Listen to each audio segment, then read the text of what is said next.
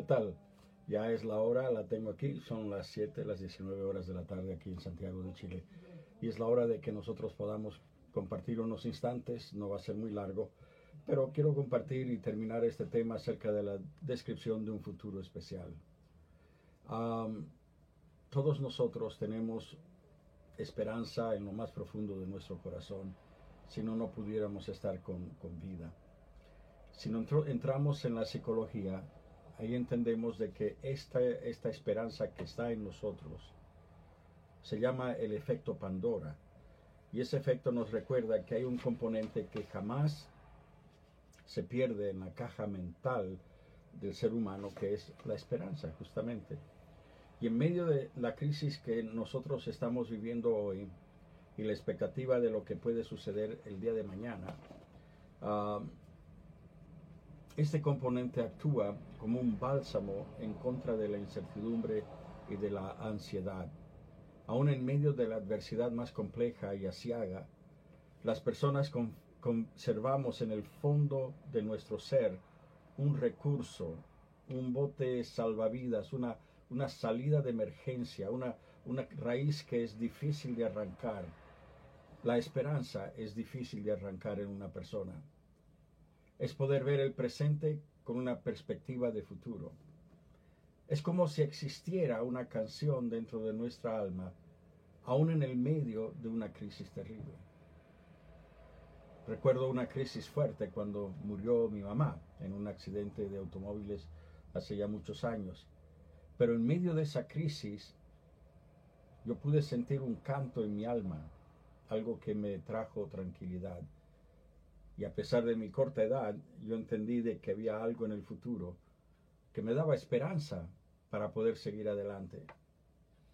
En la historia mitológica, cuando se habla acerca de esta caja de Pandora, hay dos elementos que predominan que no salen de la caja cuando se abre y, que no debía de haberse abierto, pero se abrió.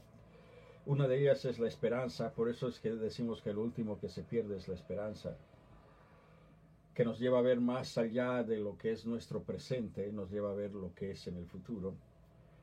Pero también nos encontramos con ese deseo de saber, esa curiosidad para saber.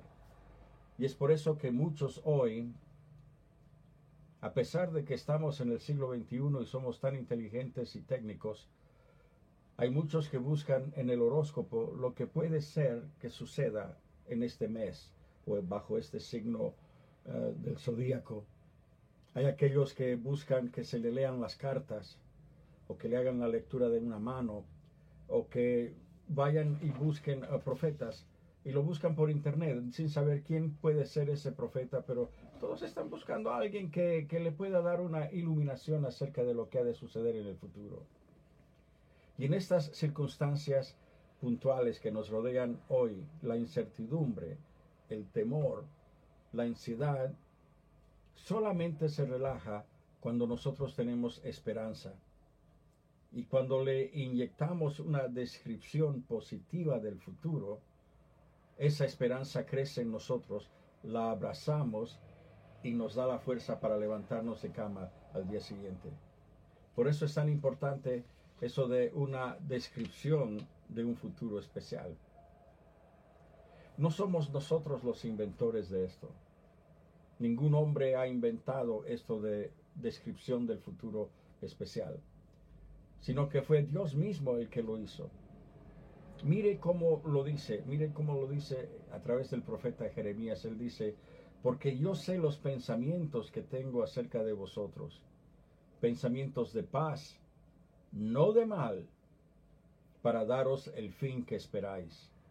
Dios tiene un plan preciso para cada uno de nosotros. Hay un destino divino para cada uno de nosotros. La verdad es que ninguno de nosotros quedamos fuera del plan divino de Dios. Estas palabras las habló Dios para usted en esta tarde. Dice, os restituiré los años que se comió la oruga el saltón, el revoltón y la langosta. En otras palabras, si usted ha perdido algo a través de esta crisis, de esta pandemia, desde COVID-19, lo que nos está diciendo y la seguridad que tenemos en nuestro corazón y la proyección hacia un futuro mejor, Dios nos está diciendo que todo lo que hemos perdido, el empleo, tal vez dinero, tal vez, ah, no sé, eh, tal vez hasta propiedades, ah, Dios los ha de devolver otra vez. Y también nos dice, comeréis hasta saciaros y alabaréis el nombre del Señor vuestro Dios, el cual hizo maravillas con vosotros y nunca jamás será mi pueblo avergonzado. Y todas estas palabras describen un futuro especial y es un futuro especial para cada uno de nosotros, porque así nosotros lo aceptamos. Si no lo acepta, si no acepta esos, esas descripciones, pues nada, quédese con lo que usted tiene. No necesita tener una promesa de parte del Señor. Cristo notó que los discípulos estaban ansiosos, porque ellos habían oído una y otra vez al Señor decir que iba a ir a casa del Padre. Estaban preocupados porque pensaban que se iban a quedar solos.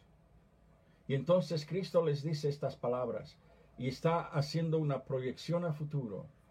Les está describiendo un futuro mejor que su presente. Y le dice lo siguiente, les dice, en la casa de mi Padre muchas moradas hay. Si así no fuera, yo os lo hubiera dicho. Voy pues a preparar lugar para vosotros. Y luego agrega, agrega y si me fuere y os prepara, preparar el lugar, vendré otra vez y os tomaré a mí mismo, para que donde yo estoy, vosotros también estéis. Esto me recuerda mucho las palabras de mi padre hace ya muchos años, cuando, debido a lo que yo mencioné antes, la muerte de mi madre, tuvimos que ir a Italia, mi, mi hermano que tenía nueve meses, mi hermana que tenía seis años, yo tenía diez años en ese entonces. Y tuvimos que ir a Italia. Mi papá estaba muy, muy lesionado, con huesos rotos, con una situación física muy difícil. Y él estuvo en un hospital en Italia durante varios meses hasta que pudo recuperar su, salud.